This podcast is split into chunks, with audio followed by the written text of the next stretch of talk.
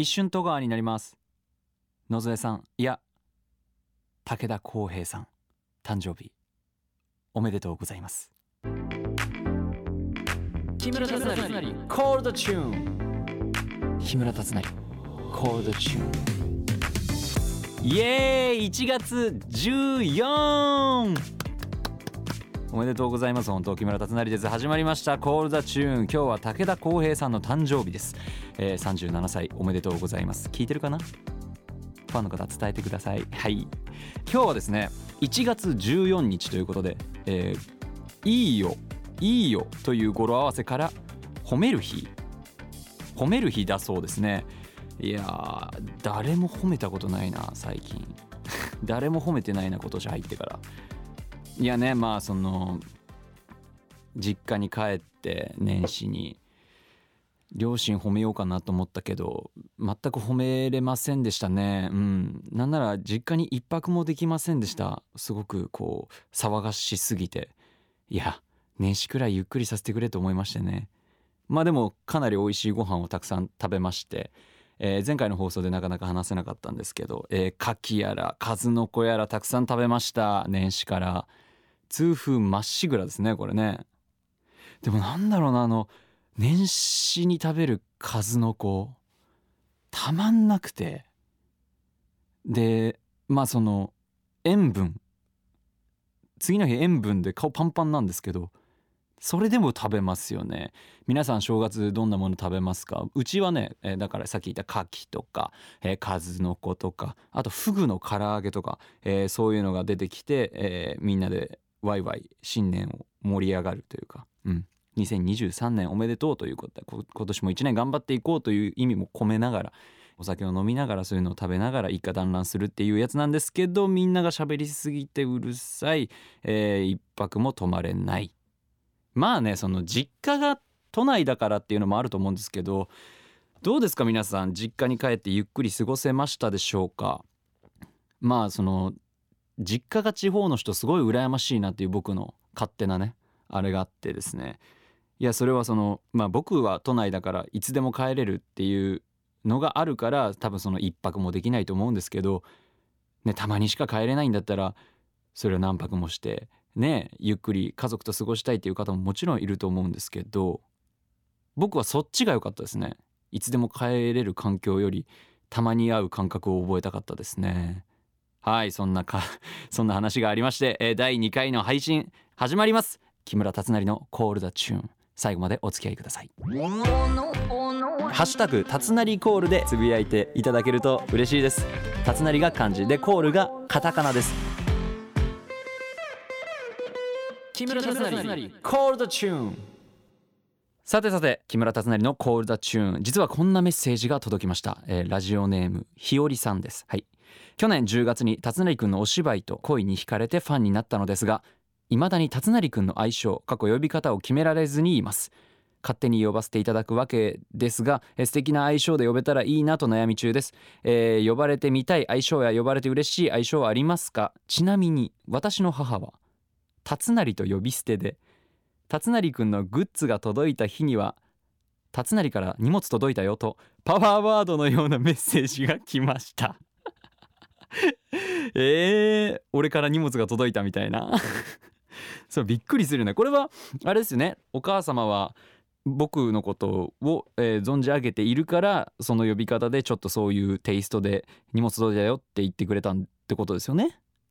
これ確かにお母さんが僕のことをもし知らずにね辰成から荷物が届いてる。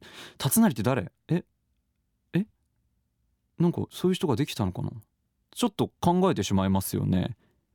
これなんだろう。そういうね 環境なんだろう。その例えばね同居してる人がいてその人に黙って黙ってっていうかここそっと僕のことを推してるファン。こそ推し？こそ推しっていうんですか？わかんないけど。その人からしたら「え何？木村達也って誰？えどこのドイツ?」みたいな感じになっちゃいますよね。確かにこれは相性呼び方を決めた方がいい。いやでもこれは待て待て待て待て待て。芸名だよな。ちょっと待て。芸名。芸名を変えるってことになるってこと？そうしないと話がおかしくなってくるよね。木村達成を変えるってこと？変えないとおかしいよね。いやいやいや違う違う。そもそも何て呼べたらいいなっていう。何て呼べたらいいかの話ですね。これはごめんなさい。ごめんなさい。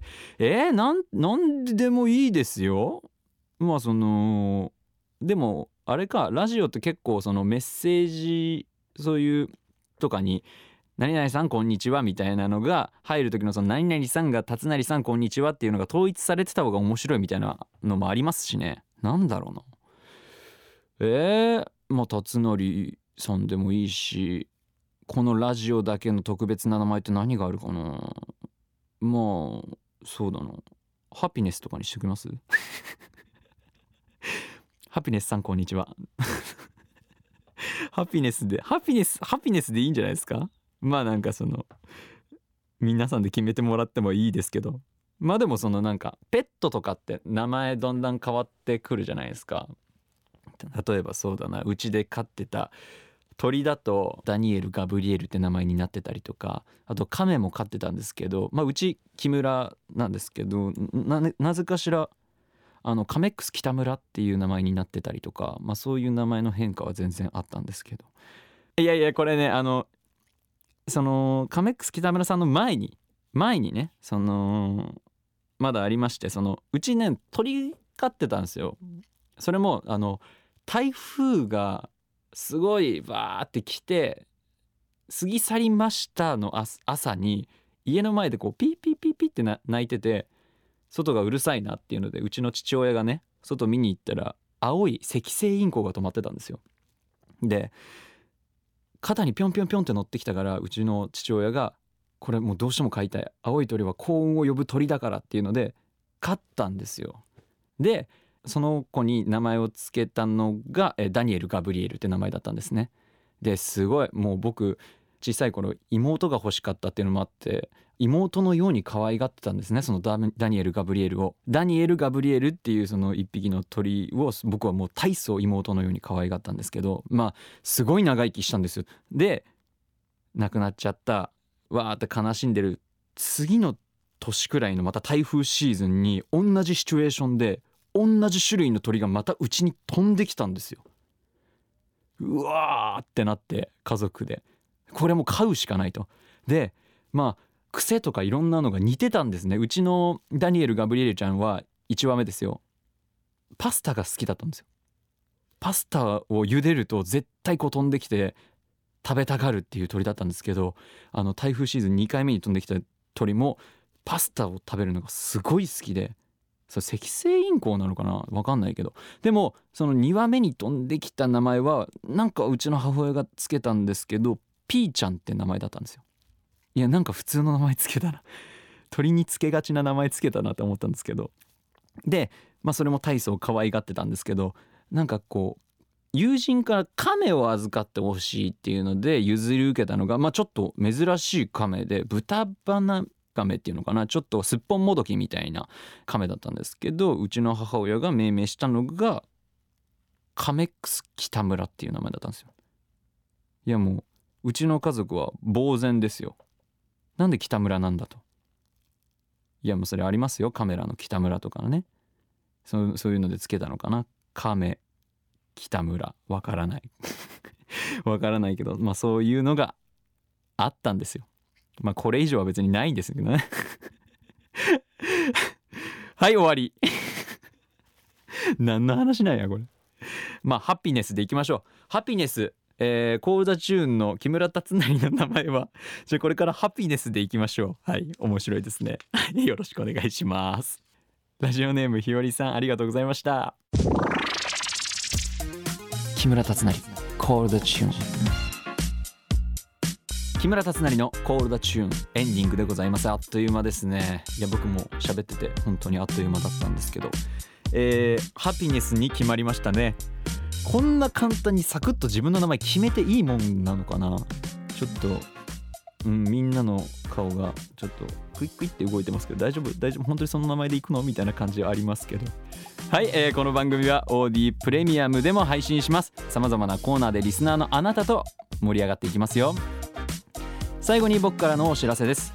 ミュージカル「マチルダ」にミス・トランチブル校長役で出演します。プレビュー公演は3月22日から、えー東京公演は東急シアターオーブにて3月25日から公演です、えー大阪公演は梅田芸術劇場メインホールにて5月28日からです。よろしくお願いします。そして渋谷でまた会いましょう、えー4月1日土曜日と4月9日日曜日の公演にゲスト出演します。